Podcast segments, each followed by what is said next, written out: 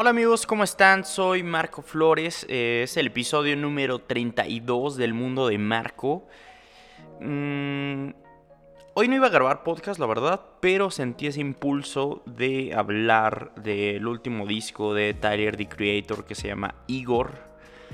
Eh, es el último álbum de Tyler que fue liberado, lo sacó el viernes o el jueves, justo cuando acabó el día. Y la verdad estoy yo un poco triste con lo de Tyler porque a pesar de que en Twitter toda la gente realmente amó el disco, toda la gente dice que es un genio, toda la gente dice que es una joya musicalmente hablando, yo como que me pone un poco mal o triste que eh, siento que ya no es Tyler. O sea,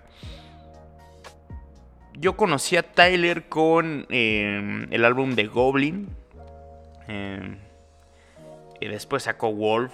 después tuvo una colaboración con Pusha T, una canción que se llama Trouble on My Mind, que se me hace verguísima.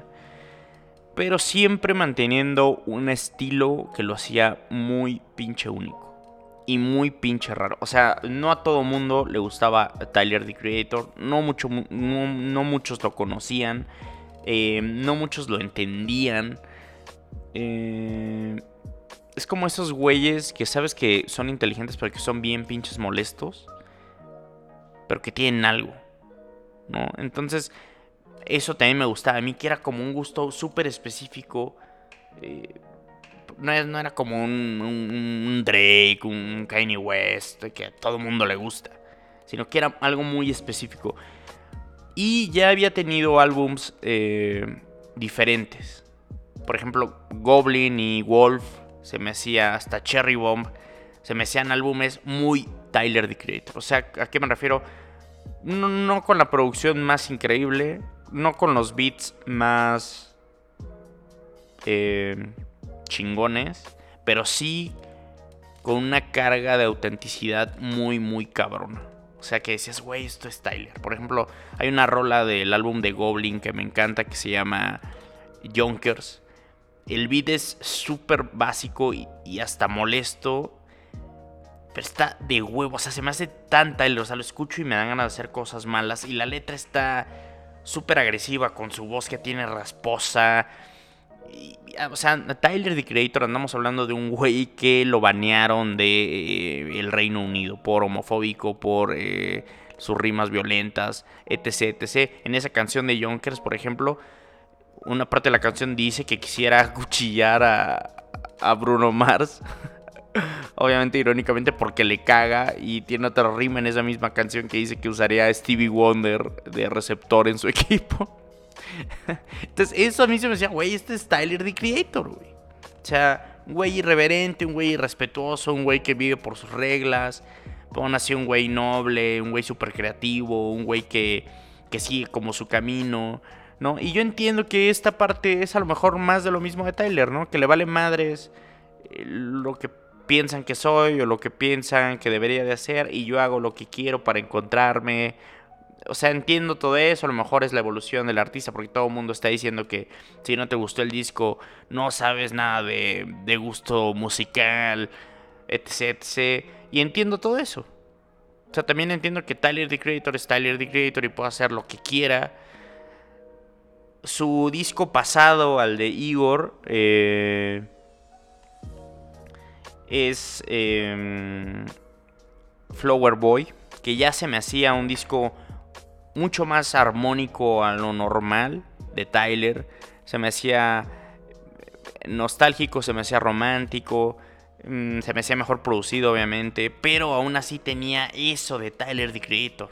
Hay una rola que se llama See You Again, que es con Caliuchis, que es súper bonita, está súper romántica. Decías, no puede ser que esto sea Tyler, pero aún así entraba con el estilo de Tyler. Por ejemplo, la de 911, una rola súper rara de Tyler, pero aún así súper Tyler, ¿me entiendes? Y dije, va, güey, está verga porque no es como lo que hacía, pero sigue siendo la esencia de Tyler. Nada más que ahora le metió esto porque también entiendo que no siempre puede ser lo mismo. Pero ahora en este de Igor, como que pues se fue a ese extremo. O sea, siento como que, como que, como que quiere intentar demostrar que no solo es un rapero. Que siento se le fue las manos porque eh, no es el Tyler que a mí me gusta. Y él puso en una publicación que no era un disco de rap, que no lo escucharas esperando un disco de rap o de hip hop. Decía que el, que el disco funcionaba si lo escuchabas con toda la atención, sin celular, eh, de inicio a fin, no saltando canciones, ¿no? Y yo seguí el consejo y lo escuché, pero no me gustó nada. La, la, canción que a mí me gustó fue la primera, que es como un intro que se llama Igor Theme, que se me hace lo más Tyler del disco. Y ya después se me hace como un álbum que le va a gustar un chingo de gente ahora mismo. Pero no es de esos álbumes que dices, no mames, qué buena rola, güey, de Tyler. Se me hace un muy buen álbum como de bar, que pones en un barecito, suena todo el disco y está muy tolerable para echarte unas chaves y dices, ah, está buena esa rola, de Tyler, de Creator. Pero no es la rola, güey. ¿Sabes? O sea, en ningún bar pondrían Junkers, güey. En ningún bar pondrían Jamba, güey. O por ejemplo el intro de Goblin. Eso se me hace, eso se me hace Tyler the Creator. Entonces, no sé, me pone, no me pone triste, pero, güey, esperas un álbum de un cabrón que dices que es muy chido. Y se me hace un álbum con el que quiere demostrar que es alguien más. Que él ha mencionado que le caga que lo categoricen como un rapero. Entonces entiendo también eso. Hay una entrevista muy chida que le hizo Larry King. La recomiendo ampliamente, dura como 40 minutos, está buenísima. Y él se autodefine como un güey muy creativo, que siempre está pensando cosas, que no puede quedarse callado con la idea, ¿no? O sea, también se echa muchas flores. Pero bueno, hace tenis, hace playeras, dirige, creo que está escribiendo una película. Ahora produce todo el pinche disco. Pero no sé, no sé si está intentando de como ser demasiado algo que no es. O a lo mejor ya no quiere ser quien era. Y es un buen disco de pop el nuevo. O sea, no es Tyler. Y no es que a mí no me guste el pop, o sea... Por ejemplo, el disco de Childish Gambino, el último, no es rap. El de Awaken My Love. Y se me hace una bestialidad de, de música. Pero siento que como que lo está intentando demasiado. Como que, ah, quiero, quiero hacer cortos, quiero hacer ropa, quiero eh, cambiar mi música radicalmente. Güey, no todos son Childish Gambino. Ah, Childish Gambino es Childish Gambino porque no todos pueden hacer eso. Entonces, no sé. Eh, recomiendo esta entrevista con Larry King. Eh, si no ha escuchado Igor de Tyler the Creator, denle una oportunidad, obviamente. Seguro a algunos les gustará. Y qué chido. Y voy a ya hacer la playlist del mundo de Marco, que se va, a llamar en Spotify eh, El mundo de Marco Tunes. Voy a poner eh, pocas canciones, pero siento como de buena calidad. Y por ejemplo, voy a poner de Tyler the Creator dos canciones que me gustan mucho de él, del viejo Tyler, y la de Pusha T, que se me hace un rol. Eh, y ustedes pueden decir que Tyler les gusta más. A lo mejor les va a gustar más el nuevo. Pero ese es justamente mi punto, que es como más social, güey.